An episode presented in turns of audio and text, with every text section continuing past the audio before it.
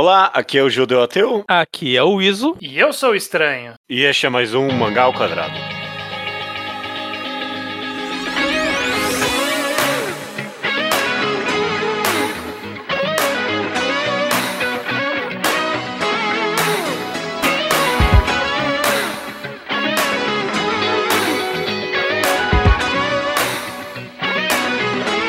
Olá, meus amigos, sejam bem-vindos ao episódio 327 do Mangá ao Quadrado. Tudo bem com vocês? Tudo bem? Tudo bem, estamos numa equipe um pouco mais enxuta do que a gente estava acostumando, né? Só nós três aqui. B- Gostoso, íntimo. Semana que vem já volta muita gente já. É, já é, nem volta me gente fala. demais. Bassara assim tá é. voltando, né?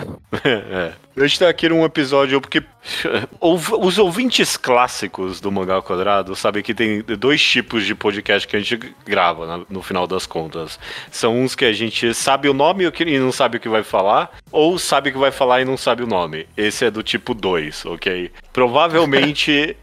É, a gente sabe o que a gente quer falar, a gente não tem muita certeza o título do podcast. Muito provavelmente. É o você, mangás, é alguma coisa. É, você, Talvez. mangás e. E o autor? É, Leitor versus autor. É, pode ser um Esse é bom. leitor versus Esse- autor. Esse título é bom, estranho. É, esse é um bom eu, vim título com, mesmo. eu vim com esse na cabeça. É, leitor só. versus autor, pode ser um bom título mesmo. Eu vou, eu vou introduzir o tema é, daqui a pouco, mas antes de mais nada, o Ao Quadrado tem um apoia-se, correto, estranho? Exatamente, no apoia.se barra ao quadrado, tudo junto, você pode fazer apoios financeiros para ajudar a gente aqui a ter alívio nas nossas tarefas de manter esse podcast, porque ele toma tempo, toma dinheiro também, porque a gente tem que hospedar, já tem lá Exato. Muitos gigas de podcast hospedados, É, E- nossa, caraca, é- não é brincadeira não. Então, todo, todo esse apoio facilita pra gente. E com apoios acima de, de 10 reais pra cima, você tem um nome aqui lido no programa de forma rotineira, como as seguintes pessoas: Leonardo Rodrigues de Oliveira, Matheus Fernandes Vieira, Rafael HQ Sóstenes Fragoso. e Victor Gabriel Zeni Silveira.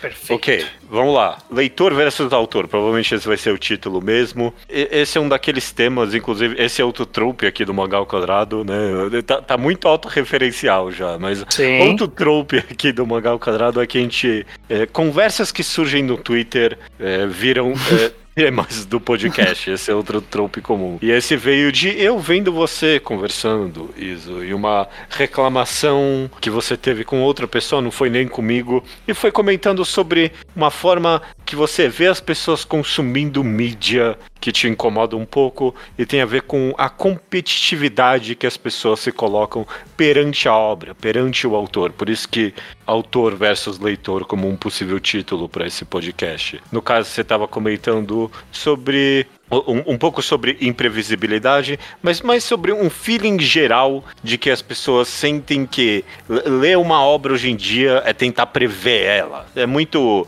um sentimento pós-moderno de consumo de mídia, eu achei, em, em relação a, a como as pessoas eh, leem. El- Elas sabem tropes, elas co- consomem muita mídia. Hoje em dia a gente consome mais arte, sei lá, do que provavelmente qualquer período da história. E eh, elas conhecem a, a- a forma com que essas histórias são contadas, então elas tentam prever, elas tentam se sair na frente do autor. Então é sobre isso que a gente vai querer comentar aqui. Tem alguma coisa de ruim, tem alguma coisa de bom, é, é bom, é errado, é ter essa É. relação com as obras, de, de uma certa competitividade, sabe? Uhum. Para deixar mais palpável, você quer comentar qual foi o exato exemplo, Iso? Só pra ficar. O- Eu lembro, por acaso? um exemplo fica. Lembro, lembro. O exemplo foi uma pessoa reclamando dos filmes de Knives Out, que inclusive vou dar leves spoilers do filme, Aham. pra explicar, que a pessoa reclamou que ah, o filme é ruim porque o personagem que obviamente era o vilão é de fato o vilão do filme.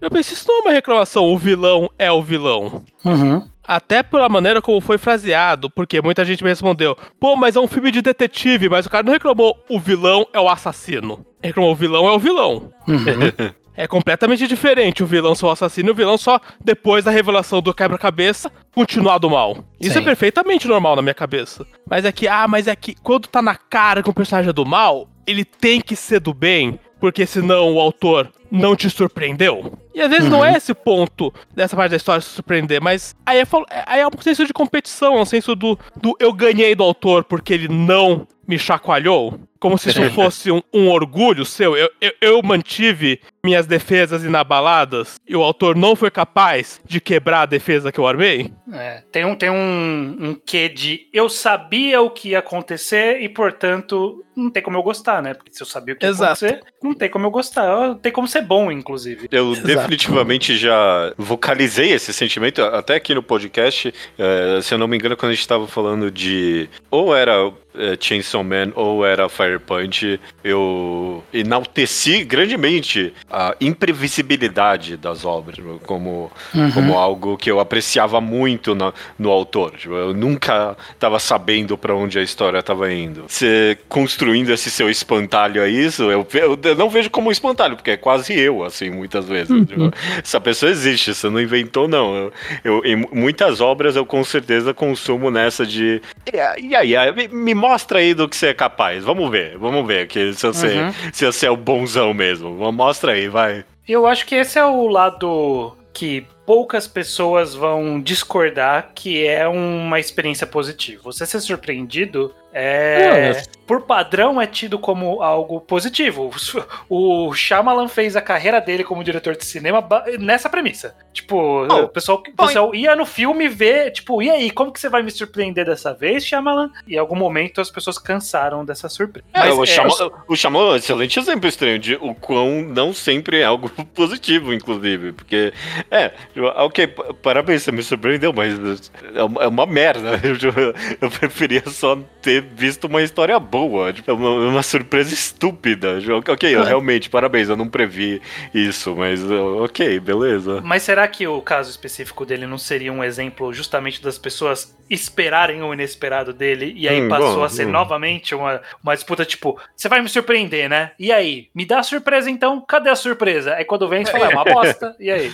Eu, eu, eu acho que o Shyamalan passou um pouco por esse processo, porque eu acho que o Shyamalan quebrou um pouco da imersão quando ele criou essa meta narrativa por dos filmes dele. Aham. Uhum. Tipo, quando a gente viu Fez Sentido, a gente foi ver para ver um filme de terror e o filme de terror tinha um twist e a gente tava bem imerso no filme Fez Sentido quando aparece o twist. Sim. Tanto que é um filme que a gente lembra muito bem dos personagens ou do própria trama, mais do que de um puzzle gigante. É. Uhum. A cena mais Aí... icônica do filme não tem nada a ver com a revelação, por exemplo, sabe? Exato. É. Sim. Quando caiu pra um filme como. Quando chegou a vez do Avila, que já era o quarto filme dele, já tava todo mundo querendo ver o puzzle. E aí, quando o puzzle foi ruim, falaram, porra, então o filme inteiro é ruim, porque ninguém tava realmente querendo entrar na história e acompanhar os personagens. Uhum. E talvez Nin... possa dar pra discutir se talvez o Shyamalan também não queria isso. Também ele queria talvez. fazer uma surpresa. Tal, talvez o Shyamalan tenha ficado bêbado na própria metanarrativa. Sim. Mas aí, esse foi um exemplo pro outro lado, justamente para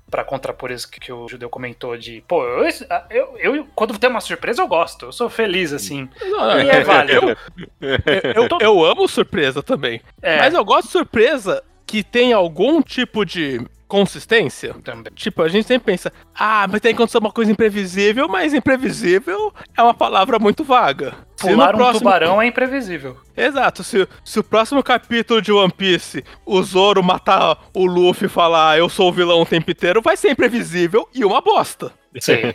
Vai negar o mangá inteiro até agora. Então, então, o imprevisível às vezes tem o poder de negar a história até então, e negar a história até então tem o poder de ser ruim. Sim. E bom, no final das contas só depende de, de, de, como a pessoa constrói isso. Porque até o Zoro matar o Luffy pode ser construído de uma forma incrível na história. Hum. É, tem, tem, um, tem uma parte enorme ali da história do Zoro que a gente não viu, vai saber o que aconteceu ali.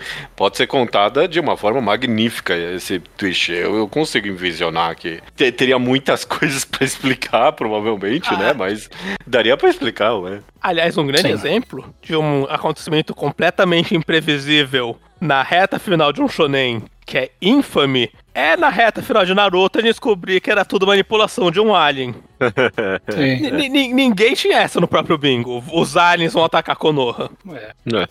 Dito é. isso, eu, eu acho que a parte que fica mais, mais complexa, e aí talvez seja até a parte mais interessante da gente discutir, é que assim, a gente somos leitores o médio, o médio, assíduos, mas é o, o médio do, do leitor cujo leitor de mangás, no nosso caso, o leitor que gosta de mangá, ele lê, tipo, a gente tá ali, né, na, na média, a gente é essa pessoa, às vezes acima, às vezes abaixo, tá ali. É, acho a que a gente tá, tá acima, mas tudo bem. Tá, que seja. Mas a gente lê bastante, e as, as outras pessoas leem bastante. E claro que sempre que você faz muito algo de algum de qualquer mídia narrativa, você vai aprender truques de roteiro, tropos que são recorrentes, é, clichês, é. tipo, clichês, uhum. tipos de personagens que você sabe mais ou menos o tipo de coisa que está sendo trabalhado, temas que você sabe mais ou menos o tipo de destino que ele está indo. E aí a grande questão é justamente, tipo, a gente sabe disso. E, é, e por a gente saber, por a gente consumir bastante, isso faz com que a gente vai, vá com o um olho mais cínico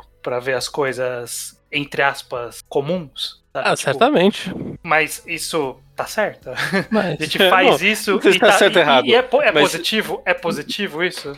Eu pensei nisso também, estranho. Eu pensei sobre a minha. É, é essa forma de apreciar obras no geral. E, uhum. e quando eu pensei nisso, eu pensei, quer saber, não é para tudo que eu enxergo assim. Se eu vou ver um filme, por exemplo, eu não tô necessariamente esperando ser surpreendido ou alguma coisa assim. Ou, ou até com vários mangás, não é algo que eu tô, sei lá, buscando isso necessariamente. Eu lembrei recentemente, qual mangá, qual o nome do mangá que o Luke recomendou quando a gente leu um volume? Whatever, aquele que se passava no, no Japão. No, é... Aquele do bar? Barco com o ator. É, aquele do barco. Exato, exato. Só não lembro exato. o nome, mas. É alguma coisa de cinco cores. É o barco de cinco é, cores. É. Esse aí tem um final insanamente surpreendente, sabe? Mas não. Eu não em nenhum momento eu. eu a, a, gente mesmo, a gente não. Nem, sei lá, elogiou, nem denegriu o mangá por ser uma surpresa. A gente mais comentou sobre qual era a relevância daquilo, sabe? Porque se era interessante ou não, só no final das contas. É Goshiki então, no Fune chamava. Goshiki no no fone, perfeito. É o barato, eu, Mas Sim. eu definitivamente tenho essa experiência quando eu leio Battle Shonens, por exemplo. Quando é alguma coisa nova na Jump. Porque é o que você falou, é, é um gênero que eu li tanto e que se repete tanto e os clichês deles são tão óbvios que tipo que uma pessoa que leu três mangás quando ela vai pro quarto Battle Shonen ela já tá identificando sabe os, os clichês os tropos as coisas que acontecem e eu nem simplificaria só só pro pro Battle Shonen mesmo acho que qualquer gênero mais recorrente dos mangás tem suas boas parcelas de coisas óbvias ali. A gente é. leu relativamente pouco, sei lá, mangás de romance. O, o Iso lê bastante romance escolar shonen aí, por exemplo. Ele, ele sabe identificar todas as coisas recorrentes que tem. Mangá ah, de esporte tem, tem. Tem capítulo de romance que você lê um capítulo, você já, você já leu os próximos 10, assim. Quando falam, vou começar um festival escolar. Pô, você, você já sabe exatamente o que, que, que a, vai acontecer? A, a, a, gente tem um quadro aqui no podcast que é o, o mangá D, que ele é inteiro baseado nisso, né? Tipo, eu e você, sei lá, a gente leu uns três Yuris, mas a gente, junto com as meninas ali, a gente conseguiu fazer um excelente mangá clássico de Yuri ali, né? Completamente padrão, inclusive. É, um padrão, com todos os tropos e tudo mais. Então, é, com certeza, se você leu muito, se você reconhece muito tropes e clichês, você vai com um pouco com essa mentalidade. Eu, eu com certeza, pros Battle Shonens que eu leio hoje em dia, eu quero muito que venha alguma coisa absurda, venha algo que eu, sei lá, né, seja tão diferente do que. Acho que nós três aqui gostamos de Undead Unlucky, por exemplo. Eu acho que muito se sustenta nisso.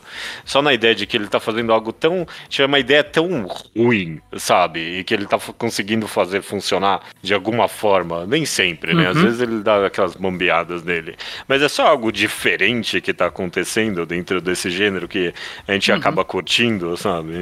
Eu concordo com esse ponto, mas aí eu quero trazer uma, uma discussão mais até mais ampla em relação a isso, porque quando eu fiz o curso do Pablo Vilas, crítico de cinema, ele, te, ele fala uma frase bem recorrente, inclusive falamos dele, que a maioria das pessoas vê, eu não lembro o número, mas tipo, vê 10% do filme, sabe? Diz que, de forma geral, as pessoas sabem, tipo, arcos narrativos de roteiro e, sei lá, atuação. É. E todo o resto do filme as pessoas não veem aqui, sabe? Não, não presta atenção na fotografia, na mise-en-scène, não presta atenção em alguns detalhes de direção, de sonoplastia, de direção, de montagem. Tem vários aspectos a mais numa história, além do roteiro e da, das frases mais óbvias ditas ali, né? Tipo as falas. E se a gente for pensar o tipo de coisa que a gente costuma reclamar como repetitivo, são é roteiro, né? Tipo, a gente tá falando de roteiro normalmente. Sim. É, arte também tem a- aquela coisa, ah, é uma arte genérica, uma arte nada demais, esse tipo de coisa. Mas tem muita coisa também no mangá que não é só roteiro. A, a escrita dos personagens, a caracterização dos personagens, a- o enquadramento, a passagem de tempo. Tem, tem várias características extras que a gente raramente leva em conta quando o roteiro, porventura, é genérico. Sabe? Tipo, ah, ok, eu conheço todos os tropos. Logo, todo o resto já não importa também pra mim. Vocês acham que é. Concordo que a gente negligencia muito essa parte? Pra caralho. Tá, tá dentro dessa sua crítica, Iso, de tipo, de, de- Quando você pensa. Quando você critica essa, essa forma competitiva de ler obras, tá tipo essa, esse abrangente aí de que, ah, não, as pessoas só pensam no roteiro. Não, não, essa não é minha crítica. É, eu penso numa grande analogia com mágica, porque dos 23 eu resolvi virar fã de mágica, que eu ia ver muito vídeo sobre muito show de mágica. Eu, eu tive uma pequena obsessão com mágica também. Vamos lá, eu tô, tô, tô Eu- contigo eu, tive, nessa. eu, eu- teve um período da pandemia que eu vi tudo que tinha do Fu- Fulas. É Fulas, Ah, é, é, o nome? Eu também, fu- Fulas eu eu vejo pra caralho, até hoje eu vejo. Eu assisti um monte na pandemia E, disso. e, e Fulas é, é- é um bom exemplo, inclusive. Porque o lance da mágica é que a gente sabe que tem um truque, mas a gente não sabe que tem um truque. Tipo, tem, tem um, um roleplay em que a gente tem que fazer a nossa parte.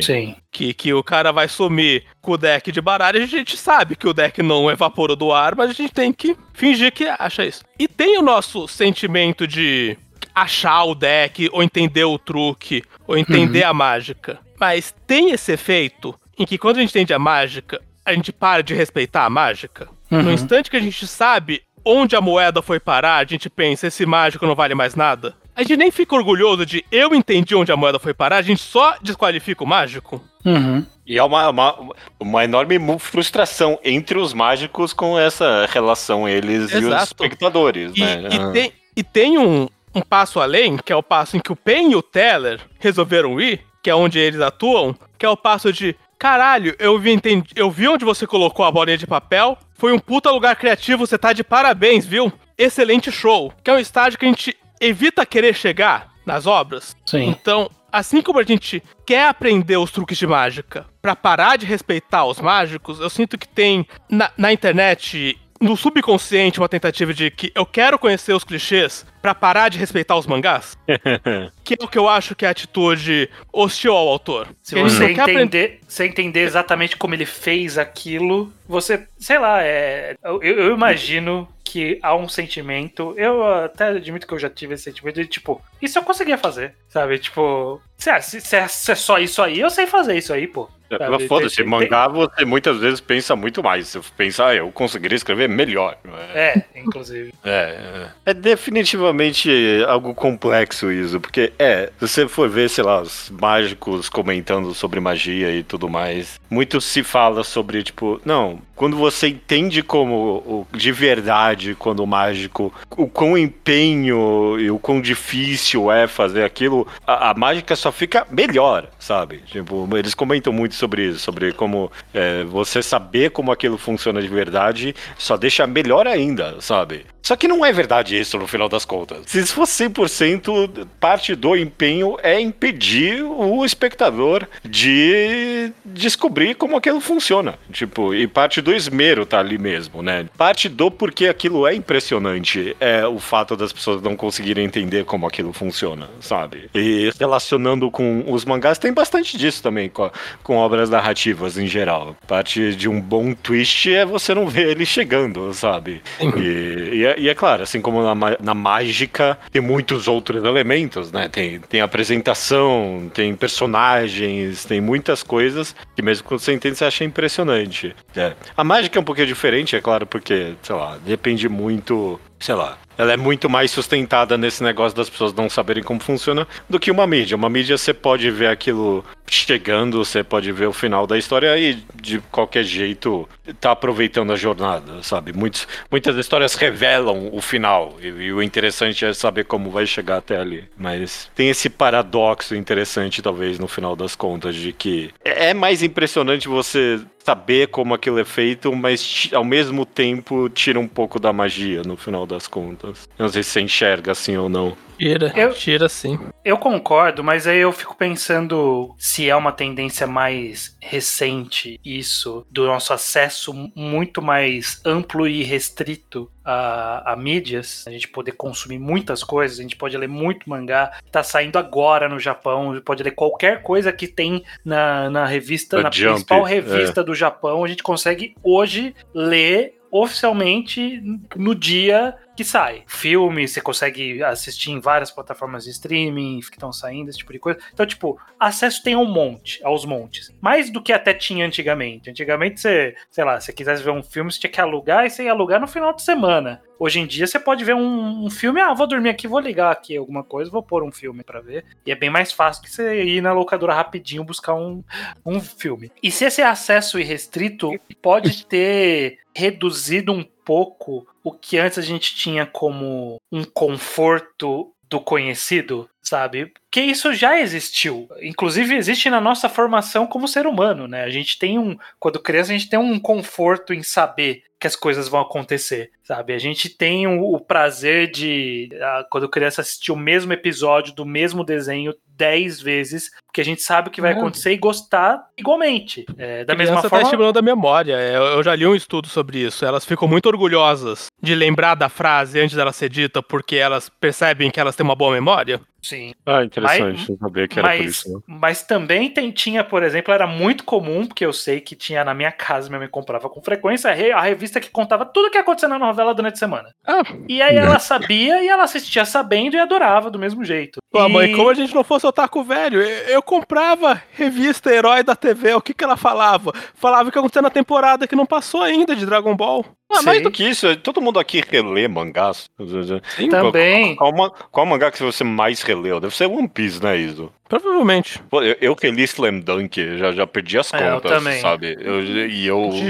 E, e, aqueles cinco últimos volumes em específico eu já reli, tipo, foda-se, mais ainda. Eu, e, é. Hum, tanto no Dentro da Chaminé como no Twitter, como eu uso, eu gosto de tudo colocar uma ilustraçãozinha do que eu tô falando. O que eu releio indiretamente caçando imagem dos principais shonens é, é brincadeira. Sim. É. Mas, e, e aí é meu ponto justamente é pô, a gente gosta, a gente sabe, às vezes a gente sabe o que vai acontecer e a gente gosta, sabe? Nesse caso, é. no caso de releitura em específico, é porque a gente meio que. Não, mas. A gente, eu, sabe, a gente sabe que a gente gosta. É, não, mas sei lá, o, o caso da releitura para mim é um excelente contra-exemplo, porque você literalmente sabe tudo o que vai acontecer, cada página, cada e, quadro. E eu vou um passo além, porque uma coisa que eu não sei se eu falei em podcast, mas que eu falo bastante, é que as obras têm que ter valor na releitura. É, claro. Uhum. O, um mangá que você não consegue reler porque você sabe e agora ele tá cringe é um mangá ruim. É na minha. Eu, eu coloco esse rótulo. Se eu não consigo reler, ele é ruim. É, é. Eu pode... Forte colocação ali. Não sei se eu diria isso, mas. Sim, ele pode é. ser bom, mas não ter a mesma magia. Ele pode ter alguma redução. Sim, é claro. mas se, é se reler não tem graça nenhuma, não, não é bom isso, não, não, é bom sinal. É, então, é, é, um sinal, é um sinal que a qualidade inerente daquela história era a surpresa dela. Que é o que acontece muitas vezes, com, com, voltando lá pro começo do exemplo do, do Shyamalan, é o, o sexto sentido não era isso. É, há um valor em, em reler, rever o filme, é, mesmo que seja só para anotar os detalhes, mas mesmo sem prestar atenção nos detalhes, tipo, ainda é um bom filme, sobrevive dessa forma. Tem alguns que, ok, eu já sei o que vai acontecer, não vai ter graça ver de novo, porque não, não tinha substância além da surpresa. E é, tem histórias que são assim, que de fato não há substância além da surpresa. E é, e, e, e, costumam ser obras menores. Você tem razão, Iso. Quanto, sei lá, eu vi meio pra esse podcast pronto para defender o, o, surpreendente. Mas quando mais a gente conversa, menos confiante eu tô. Eu fico pensando no exemplo de, de Fire Punch, foi o podcast que eu comentei a minha. Eu, eu enalteci a capacidade do autor de fazer o imprevisível. Mas quando a gente foi comentado esse mangá,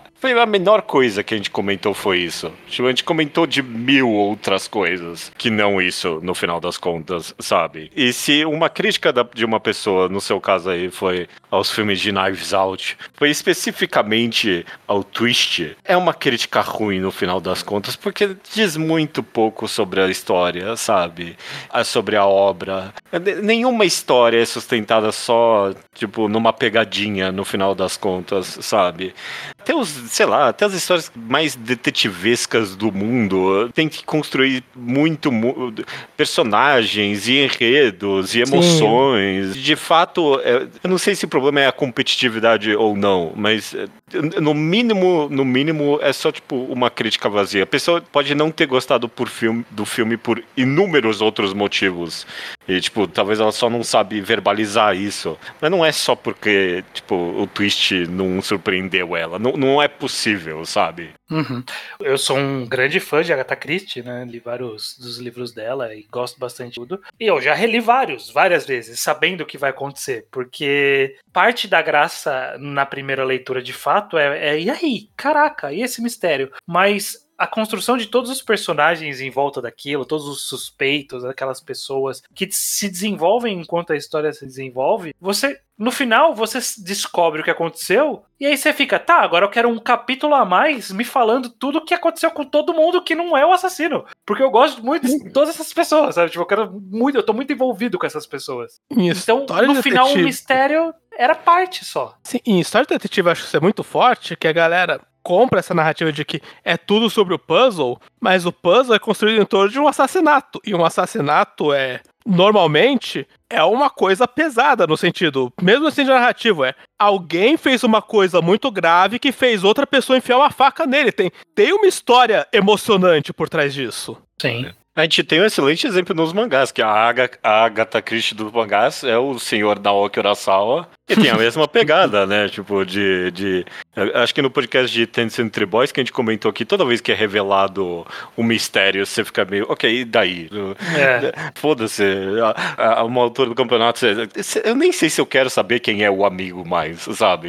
É tão tanto faz. Tanto que é, quando é revelado é meio até anticlimático em algum nível, tanto a história não dependia tão pouco daquilo a essa altura do campeonato, sabe? Tem um exemplo também que, que me responderam no Twitter que eu acho que dialoga, que é a nossa. Que é, reforça a metáfora, a nossa barreira que a gente constrói falando pro autor, derruba o meu cinismo, que é quando a gente pega um filme de terror a gente já aluga esse filme, ou pega ou baixa, ou vai no Netflix com a mentalidade. Eu sou forte demais para ter medo. E se eu não tiver medo, o filme falhou. Uhum. Então, você estabelece os termos. O filme só é bom se eu ficar com medo, e estabelece o objetivo, e eu não posso ter medo. Então você quer não gostar do filme.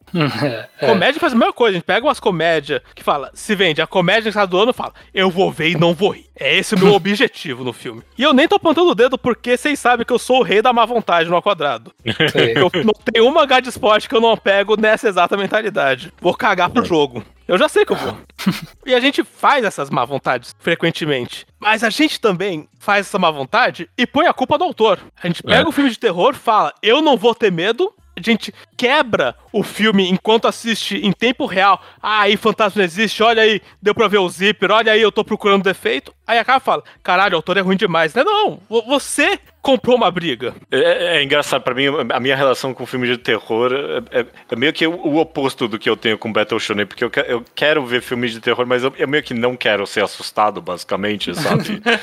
eu, eu, eu, eu fui ver Hereditary, eu baixei para ver. Filmaço, eu amei o filme. Eu, mas eu odeio, eu odeio todos os jumpscare. Eu odeio, eu não gosto. Eu, eu, eu, eu, queria que o filme não tivesse isso. Porque tudo que tem. Ok, uma cena ou outra talvez é. Não, mas a maior, a maior parte boa do filme não tem nada a ver com o susto, sabe? É, é, é muito mais, tipo, a, a vibe e, e, os personagens mesmo, sabe? E a, e a maioria dos filmes de terror, tipo, elogiados, pouco tem a ver. O, o elogio é, é muito mais ó, just, os elementos clássicos que a gente entende como bons de filme, como personagens, enredo, temáticas e tudo mais. Hum. Raramente o elogio tem a ver com o susto que, o, que o filme dá nas pessoas. Eu, eu tenho um filme que me marcou pelo jumpscare, que eu olhei para e caralho, que jumpscare bem feito. Achei muito bem bolado, achei muito inteligente esse jumpscare. O filme chama 1408. Ele é extremamente não memorável enquanto filme de terror. Eu vi esse filme.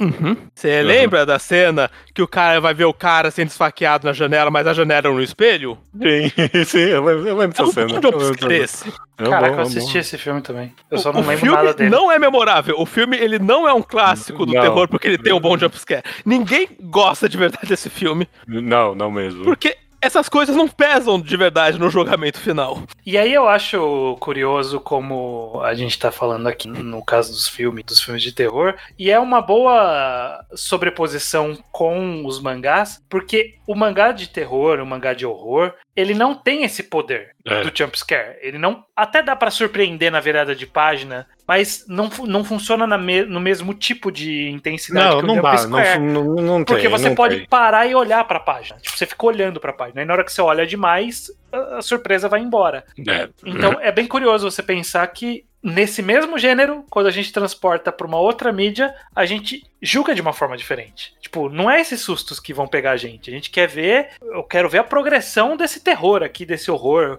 Eu quero ver qual vai Embora ser o impacto uma, disso. Uma boa página de violência ou gore tem o poder de marcar. Tem, com ah, certeza. Qualquer um que queira colocar uma imagem ilustrando o uso do Mac vai pegar ou o cara na caixa ou a menina com o olho pra fora Sim. da casa. Que, que, que, são as imagens que você fica, caralho, ó, ó, que manga doido. E que se você for parar pra pensar, não é nada, tipo, é, é, é bem bolado? É bem bolado, mas é tipo, ele, conforme você, no caso do Zumak específico, conforme você vai lendo, você tá todo. Porque fala, ok, sempre vai vir uma loucura com o espiral. Então, tipo, e aí? Cadê a loucura? Então, não tem uma surpresa real, no sentido de o que, que vai acontecer em seguida. Normalmente você sabe o que vai acontecer em seguida, porque tá levando para aquilo. A história tá levando porque você. Ah, não vai. Ele não vai mostrar o, o cara virando um caracol de verdade, né? Não, ele vai, vai. vai. vai. É isso que vai fazer. É exatamente isso. Você viu 10 páginas dele gradativamente virando caracol. É claro que o payoff vai ser ele virar um caracol.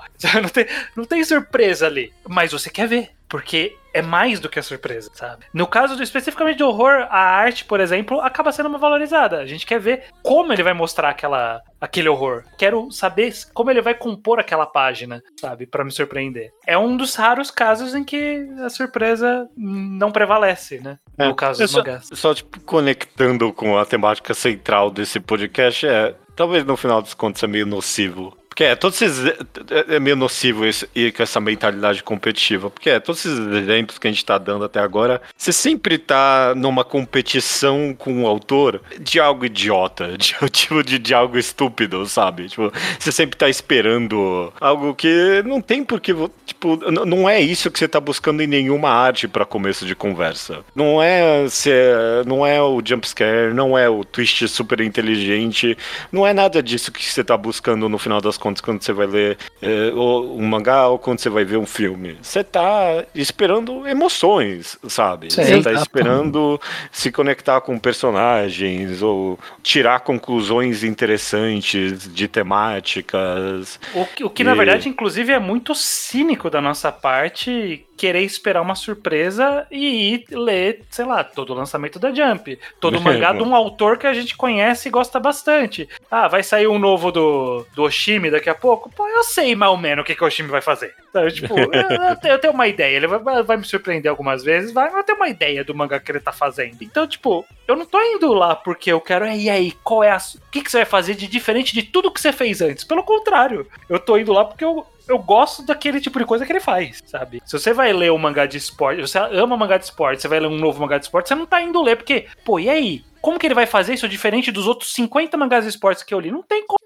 Em algum momento não tem mais como ser 100% surpreendente. Vai ter, é, ainda mais numa obra serializada, como é o caso de mangá, que é uma obra longa, Sim. vai ter repetição, não tem como. O filme é mais, um filme, um one shot, um volume é mais fácil você surpreender. Porra, no mangá longo não tem, não tem como ser 100% surpresa, impossível. Tem, inclusive, tem, isso é um dilema para se falar mangás, que tem o famoso caso do mangá que o primeiro capítulo tem um twist na penúltima página, mas esse twist é a história. E aí uhum. tem um. Acho que um período de uns dois ou três volumes awkwards que você quer falar Promise Neverland é o melhor mangá do mundo, mas eu não posso te dar sinopse porque é um puto spoiler. E não é um spoiler de verdade, é o twist do primeiro capítulo. Isso aí vai longe. Eu lembro quando eu fiz há muito tempo atrás, isso tem muita história, quando foi, acho que saiu o anime de Kingdom há muito, muito, muito tempo atrás. E aí eu tinha um bloco no mangá Atologia, antes ser ao quadrado, que era um volume. E aí eu lia um volume do mangá para poder falar que ia sair. Aliás, acho que nem era um volume, era um que eu fazia sobre o mangá que ia sair, um anime. E aí eu li o mangá e falava do mangá. E aí, tipo, eu fiz sem falar que o amigo do, do Shin morre no primeiro capítulo. E, tipo, é um spoiler agora? É, foda-se. Ele morre no primeiro volume, o amigo dele. E aí tem 50 volumes sem, sem isso.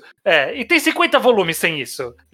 Que isso não é importante. Mas aí você fica meio naquela, ah, mas é uma surpresa, as pessoas querem se surpreender. É. Mas aí a surpresa envolve você também não correr atrás da recomendação um pouco, é.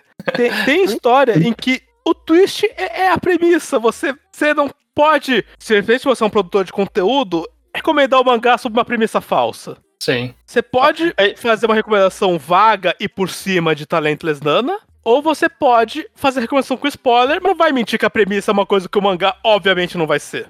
A gente, é, a gente já tá entrando no território de, de spoiler, não me Pô, interessa sim, tanto. Sim. É, é, eu, eu, eu, eu ao, ao, mesmo ponto que. Só, só, só fazer uh -huh. esse paralelo, a gente não precisa seguir nessa discussão, mas ao mesmo tempo que não interessa tanta essa discussão, tá completamente interligado. Claro, claro. O medo, eu acho que o, o grande medo da internet com spoilers diz muito respeito a se eu não for surpreendido, eu não vou gostar da história. É, Basicamente é, é, isso. Sem dúvida, o, sem dúvida. E o culto, essa moda de spoiler, acho que era uma que foi construída pela época da internet. Assim, ela não era natural na nossa, na nossa infância. Não, uhum. eu também acho. Ninguém gostava quando você abre um livro da Agatha Christie e o espertalhão fala que é o assassino e você tá no capítulo 2. Todo mundo fica puto com isso. Mas não tinha esse sentimento anti-spoiler para tudo, que ficou normal pra caralho. Sim. É, não, só pensando aqui, fazendo uma pequena defesa, então, que é da, da, da, surpresa, do, do valor de ser surpreendido. No caso dos Battle Shonen especificamente, eu não sei, não, não é a surpresa em si só, mas, tipo, talvez é muito do apreço que tá em volta daquilo, de você... Você é uma pessoa que lê muito Battle Shonen, e se você enxerga no autor uma pessoa que também leu muito e, e sabe o que você tá esperando e aí vai para outro caminho, tipo, não é só a surpresa, tem esse valor, esse grau de conhecimento que, que o autor tá expressando quando ele faz uma, uma surpresa para mim, por exemplo, sabe? Sei lá, eu não consigo pensar num bom exemplo agora. Mas é, sei lá, tá, o, o, próprio jeito com que Undead Unlucky tá construindo a própria história é tão absurdo, sabe? Ele, ele vai por um caminho tão diferente do que eu esperaria e ele constantemente parece que ele tá quando eu leio, eu imagino, tipo, o autor, ah, o que seria, qual, seria o caminho diferente de fazer agora, sabe? Você meio que se coloca no lugar do autor quando tem um twist desse e você tenta, tipo, perguntar como é que o cara chegou até aqui. Eu não sei não é só você ser surpreendido, eu penso também. Tem muita coisa em volta disso, meio que né, nessa perspectiva competitiva que você tá com o autor. É, Sim. Eu, eu acho o Dead Luck é um bom exemplo, porque com tudo isso, eu acho que ele é um dos mangás mais diferentes da Shonen Jump e, e malucos e com coisa nova surgindo do nada o tempo todo. Mas eu tenho plena confiança de que no final o autor vai entregar exatamente o que ele uhum. prometeu. É, sim, uhum. sim. A Fuku vai matar Deus? Eu não, não acho que ele vai achar uma outra solução pela tangente. Uhum. É. E a Fuku e, vai curiosamente... ficar com o no final. Eu tenho, eu tenho certeza absoluta de que o casal não é um uma bola curva. E curiosamente, o mangá, nessa segunda metade dele, ele tá num esqueleto pré-montado que ele só tá seguindo. Tipo, no começo dessa segunda metade, o autor basicamente falou: Olha, eu vou fazer isso aqui. E ele da tá forma fazendo. mais formulaica possível. Possível. É, e tipo, Uhum. e- o, o fato de que eu sei o que vai acontecer não é o que torna bom ou ruim. É, é qual a história que ele tá contando ali no final das contas, né? E ele ainda Sim. põe as doideiras dele no meio. É, é assim. No, no- no, no fundo, é- eu acho que o, o mangá, ou a leitura, o consumo de mídia, ele pode ser uma, um jogo, mas ele pode ser um co-op com o autor. É, bom. Uhum. O autor faz sim. um pitching e você pode aceitar o pitching ou recusar o pitching. É, ele pode falar: esse aqui vai ser meu mangá, esse aqui é meu protagonista, você quer ver ele virar isso que ele acabou de falar que é o sonho dele? Se você quer ver chegar nisso aí, beleza. Mas tem. É que existe o sentimento do legal mesmo seria se no final Naruto não virasse Hokage. E não- não- não- eu não sinto que não é essa brincadeira. É, e, e eu, e na defesa do judeu de defender a surpresa, eu quero defender uma sutileza na surpresa, que a surpresa não precisa ser no acontecimento, no roteiro diretamente, e sim da forma como a- as coisas são feitas, sabe? Há um espaço amplo para ter nuances e sensibilidades numa em um desenvolvimento que você sabia que ia acontecer, que você sabe o caminho mais clássico daquilo, e às vezes é feito de um jeito que te agrada só porque foi feito com uma sensibilidade, com uma atenção, ou com um pouquinho de foco, um pouquinho diferente do que é o normal, mas ainda assim é a mesma coisa de sempre, sabe? É, eu acho que, que há um espaço para sutilezas na surpresa, na, na, na, na não surpresa, sabe? Tipo, eu não tô Ah, surpreso porque sei lá, os mangás do Oshimi, por exemplo, a gente sabe mais ou menos como vai acabar, porque gente- ele tem um padrão do término do mangá dele. A gente já, já discutiu isso um pouco na mangagrafia, de tropes do autor, a gente fez podcast sobre. Gente tem uma ideia mais ou menos como ele gosta de terminar as histórias, mas sei lá, eu gostei das sutilezas do final de Okaeri Alice em específico. Tipo, eu sabia mais ou menos como ia terminar e eu fiquei feliz como terminou. Eu sabia mais ou menos como ia terminar Shino Adachi e eu fiquei feliz como terminou também, sabe? Tipo, não é a surpresa, é, mais do que isso. Apesar de que um, um, Mas pra mim, um Uma dos boa grandes. surpresa é bem da hora. Boa surpresa é. da hora também, mas é, só, é só. Tanto que, é, pra- é pra uma mim, um dos defesa lu- da não surpresa também. É, mas é, tanto que pra mim o, o Kairi Alice é, é o contra-exemplo, mas quase todo outro mangá do Oshimi, na metade dele, tem alguma coisa que você não tava esperando acontecer acontecendo, né? Happiness tem isso, Shino Wadashi tem isso, uh, Konohana. Flowers of Evil, a Konohana tem isso, né? Tipo, Uhum. grandes momentos ali de impacto, de, de quebras de realidades na história que... E tem muita sutileza nessas surpresas, porque muitas delas são construídas, tipo, na, na ideia de que seria um choque na história tão grande que você não faria isso, porque você teria que contar outra história. Mas você percebe na segunda metade que, o- não, eu quero contar outra história aqui de novo, sabe? Esse sempre foi o plano do autor. Então, é, uma boa surpresa depende. De novo, eu chego à mesma conclusão, que é, não depende de ser surpreendente ou não, depende do que veio antes do que veio depois, sabe? Do, da, da- da- de que história você tá contando no final das contas. Então, ir para uma. ir, ir pro consumo de arte só pra querer ser surpreendido. É, E cê não consumo de arte, querendo fazer uma lista do cinema Sims, de É. tu- tudo que fez, que basicamente as listas do cinema Sims eram, ou ainda são, porque ainda devem ser, tipo, olha, isso aqui é óbvio, olha aí. Ou tipo, não, isso aqui é meio estranho, né? Não gostei, sabe? Tipo, é, não é assim que. Não, não é no micro detalhe do beat da surpresa, da diferente, sabe? É mais do que isso. A construção da arte é mais complexa do que a soma das partes, sabe? Você juntar 10 clichês. Dá pra você juntar 10 clichês de N forma. E, e, alguma, e algumas serem péssimas e algumas serem boas, sabe? É, Não, é uma, não é uma soma, não é uma ciência, não é uma disputa, sabe? Não, não é, não, não é pontuação. Ah, aqui, ó, me surpreendeu uma vez, um ponto pra ele. Não, mas essas duas. oh, esse personagem aqui eu não sabia o que ia acontecer com ele, mas aqueles outros dois eu sabia, então eu tô ganhando ainda. Não, não é ponto em ponto. E a Lucas dá o exemplo do cinema Sims que transforma em literalmente pontuação. Pois no é, fim do vídeo aí dá um ponto pro quanto o filme falhou. pois é. Eu também eu fico pensando se não tem um pouco disso. Isso aí sou eu projetando, tá? Mas eu penso também se não tem um pouco disso no fato das pessoas elas estão lendo algo meio merda de qualquer jeito, então, tipo, a, acaba focando nessas coisas fúteis, sabe? Ah, que- quem sabe eu não poderia ser surpreendido, pelo menos, sabe? O- o- e, e você constantemente critica o meu apreço por Jujutsu, porque, tipo, é uma história sobre nada. É só as lutinhas, e, não- e você tem completa razão, é sobre nada Jujutsu, sabe? E é, eu meio que, eu, eu, eu tava curtindo o momento atual por muito tempo, só porque eu tava meio que curioso, vamos, eu, tipo, eu tava nessa vibe, vamos ver se ele vai me surpreender. E, tipo, eu meio que tô... Sei lá, isso é muito do momento, mas agora eu tô num momento que, é, quer saber, eu acho que eu não vou ser surpreendido. E meio que eu já tô deixando de gostar um pouco, sabe? Tipo, mas é porque não tem outra coisa pra eu consumir nesse mangá além disso, sabe? Tipo, não tem muito pra onde ir.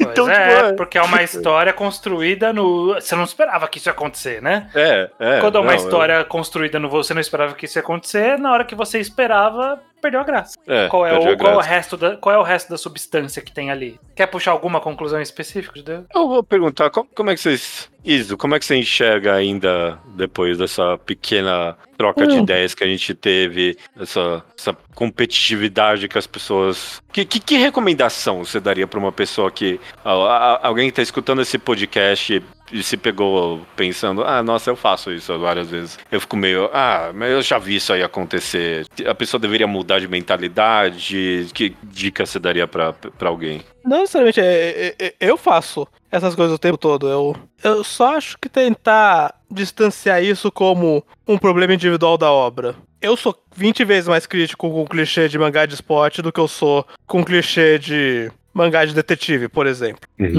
Mas é, isso diz mais sobre mim do que sobre a capacidade narrativa do cara de Haikyuu, seja lá qual o nome dele. Furudate, não era? Frudata. Deve, deve ser. Eu, eu acho que o lance é que na era da internet, todo mundo é crítico amador. Nós aqui, inclusive. No- Nós inclusi- aqui, inclusive. inclusive nós. E qualquer um pode abrir um canal no YouTube e fazer crítica de mangá semanal e tentar tomar essa noção de que tem coisa que diz mais sobre a gente do que tá falando sobre a qualidade da obra em si. Não parar de fazer necessariamente porque talvez seja. Cada um tem o próprio limite, pra alguns é difícil, todo mundo vai fazer isso com alguma coisa. Mas Sim. tentar não brincar de derrotar o autor. Eu fico feliz. Minha conclusão aqui, eu fico feliz que você tenha mencionado a crítica, porque eu acho que esse é o problema, no final das contas. Que é, sei lá, as pessoas vão consumir como elas querem. Tipo, você eu mesmo, eu não vou. Dependendo do Battle Shonen, eu ainda vou ficar meio. Ou, ou torcendo pra que algo diferente aconteça. Eu quero ser sempre surpreendido por essas obras bobas. Me mostra algo diferente, vai. Mas acho que na hora de colocar pro público isso como uma crítica, eu acho não.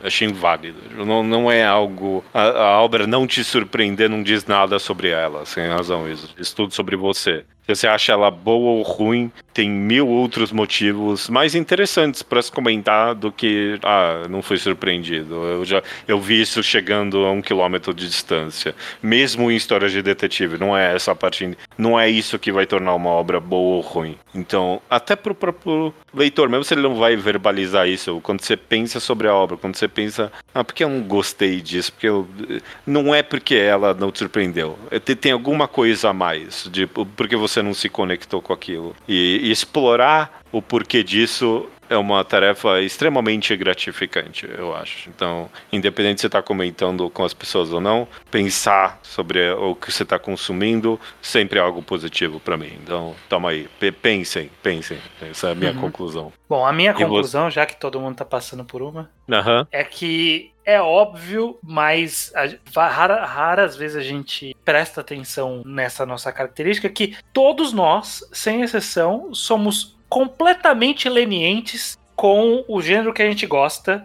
e completamente crítico com todos os outros. Tipo, tem, tem alguma, algum tipo de história que o seu esgarçamento ali do, do que, que é aceitável como repetição é muito mais esticado do que é com qualquer outra história. O que, o que só prova pra, pra si mesmo que você saber, você conhecer, não, nunca é o problema, sabe? Tipo, você saber qual é o próximo passo nunca é o problema. Eu sou um eterno defensor do, dos Battle Shonen genericaço. Eu, eu, eu, eu me divirto com o Battle Shonen genericaço. Tem inclusive os ruins. Eu me divirto. É, é- é o Principalmente os único- ruins. É o único Agura Boy ainda entre os O- podcasters aqui. Forte, firme e forte. Daqui a cinco anos, Kagorabate vai ser o Big Tree da Jump, a gente vai ter que ler pra comentar. Mas o estranho é ele que usa a bola desde o começo. Ele tá lendo desde que é inaceitável. O site Kagorabate, ele já tá no barco. Não, eu, elogiei, eu elogiei o primeiro capítulo e eu larguei no terceiro. É uma porcaria, mas o estranho tá nele ainda. Eu estou em vários barcos que vocês não estão. Eu tô lendo uns É. Battle Shonen da Champion ali, que é, que é um festival da obviedade inacreditável, assim, sabe? É, E é- estranho. é- E é. você é grande fã de uma narrativa bem camp chamada Tokusatsu, não é? Também, também. Extremamente clichê e repetitivo. E, e tem temporadas que certamente surpreendem, mas não tem umas que você quer que o Kamen Rider faça exatamente o que todos os outros fizeram? De preferência na mesma ordem, assim. Eu, eu já. Eu, eu at- até rolou uma polêmica específica no timing desse podcast. Polêmica não, né? Tipo, uma, uma discussão válida sobre como a gente esteve numa sequência muito constante de Kamen Riders, sempre com. Ah, cada vez mais dark, cada vez mais sério, cada vez com uma virada muito interessante, abandonando aquele padrão de antigamente. E aí veio a temporada deste ano em específico, que é Gochard, que intencionalmente o- os roteiristas falaram: não, a gente vai voltar pro, pro clássico. Vai ser monstro da semana, menino inocente e uma transformação diferente. E é isso aí, não tem nada demais. É o básico do básico. E aí a galera tudo, é, não é isso que eu gostava. E meio que, é, sei lá, né? É, é curioso como, como as pessoas escolheram um novo padrão de algo que teve N padrões, sabe? Mas meu ponto sempre é: a gente é leniente com várias coisas dos gêneros preferidos e, as- e muito crítico com o outro. Então, né? Saiba que sua leniência é seletiva. E sabendo disso, você pode talvez se abrir mais para algumas repetições e nem sempre esperar ser surpreendido pelo roteiro e ser surpreendido por outras coisas. Acho que é positivo. Perfeito. Muito, bo- muito bonito. Bonito, muito teórico.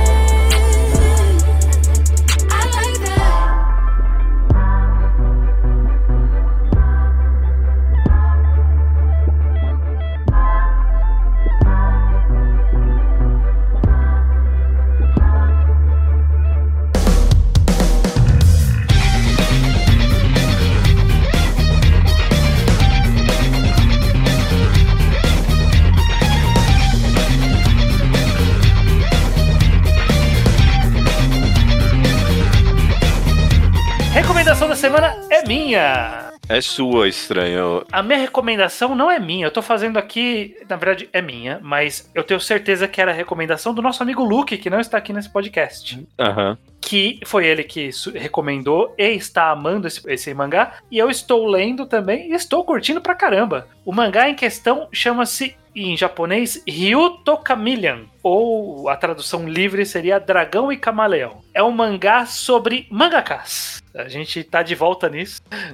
Bakuman, de novo! Volta o Bakuman! Se- sempre dá. Só que nesse caso aqui em específico é bem curioso. O, o Ryuto Chameleon é um mangá claramente fictício, sem nenhuma intenção de tratar a produção de mangás como produção de mangás real, no sentido acadêmico, explicativo, eh, detalhista. Ele tá longe disso. Ele é um mangá que tá saindo na Gangan Joker, X aí, shonen da, da Square Enix. E conta a história de um, de um mangaka que ele era. que ele é muito bom, ele é. ele tá no auge do seu mangá ele é o Oda daquele mundo, sabe? Tipo, ele tá fazendo um mangá que todo mundo tá lendo, e ele é extremamente prolixo e completo. Ele é o dragão, sabe? Tipo, ele é o, o, o monstro mitológico fazendo mangá. E ele troca de corpo com o assistente dele, que é o camaleão. É um assistente que consegue imitar qualquer pessoa. E ele não tem criatividade, ele é meio maligno assim, sabe? Tipo, ele não, não cria por conta própria, mas o talento dele é copiar, que é uma beleza. E aí, na hora que troca de corpo, o cara que.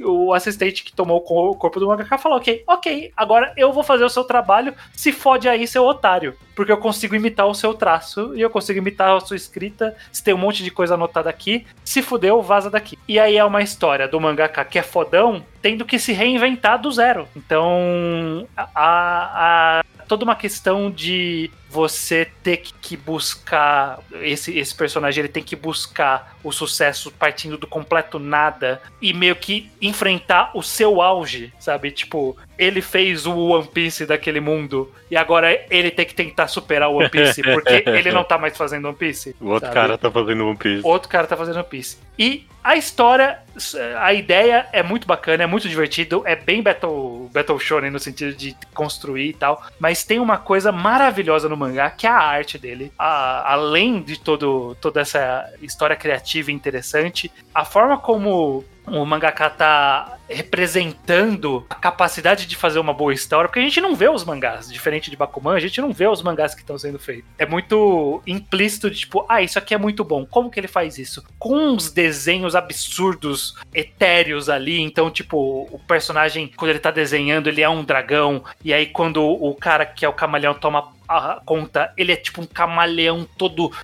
distorcido, for, transformando. Tipo, é muito maravilhoso as páginas. Se você for folhear e encontrar algumas páginas online, você vai ver páginas lindas de composição do personagem virando um animal e o outro com a sua presença também, é, um, um- um intimidando o outro na construção do mangá. É, é, é visualmente muito interessante esse mangá e é uma história muito interessante de acompanhar. Eu realmente não sei como esse cara vai conseguir superar o One Piece dele, sabe? Tipo, eu não sei.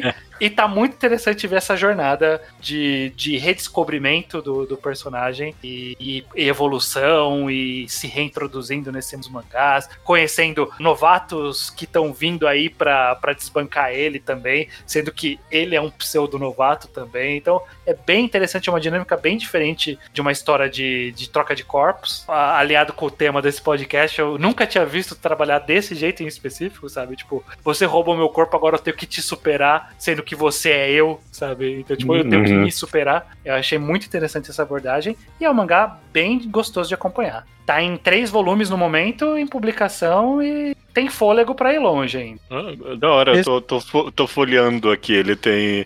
O visual dele é bem chamativo mesmo. Eu tô lendo também e corroboro tudo que o Estranho falou. E tô achando muito bom. Tá bem divertido de acompanhar. Eu gosto muito do tom desse mangá, da, da energia com que todo mundo escreve. É, é, é um mangá que ele exala paixão por mangá. Ele não é uma visão cínica da produção de quadrinhos ali. Ele é uma visão de tipo. É um trabalho de, de amor acima de tudo, sabe? Como qualquer produção artística. É um trabalho que você tem que querer fazer e se embrenhar ali pra fazer. E então é bem interessante e eu acho uma boa visão. Da, é, é- é um novo Battle Shonen aí de mangás bem interessante. Fa- Fascinantemente, o, o autor do mangá, ele era assistente do Oda. Olha aí, não sabia. né? O, o dragão, eu acho que ele é visivelmente inspirado no Oda. Eu não, eu Não. não acho nem um pouco improvável. É bem, bem possível. Ou é- mas é uma revista fictícia, não é a Jump, é uma. Sim, sim, eu, eu não acho que ele é uma metáfora pro Oda em Universe, eu acho que ele é só uma referência pro autor mesmo de. Até porque ele tá fazendo claramente um grande Battle Shonen, assim. Sim, exato. Mas é muito interessante, visuais lindíssimos e uma história muito divertida de acompanhar. E essa é Ok. a recomendação da semana. Ok, ok. Excelente recomendação, estranho. Eu vou, vou correr atrás. Eu fiquei bem, bem curioso pela premissa também. Repete o nome da recomendação, então? O nosso nome oficial do, do podcast é Dragão e Camaleão, mas o nome em japonês é Ryu to Camilha. D- Dragão e Camaleão. Excelente recomendação, estranho. Ah, até semana que vem? Até semana que vem. Até semana que vem? Semana que vem é passada? Bassara. É É, Bassara, então tenho que estou aqui semana que vem. Até semana que vem.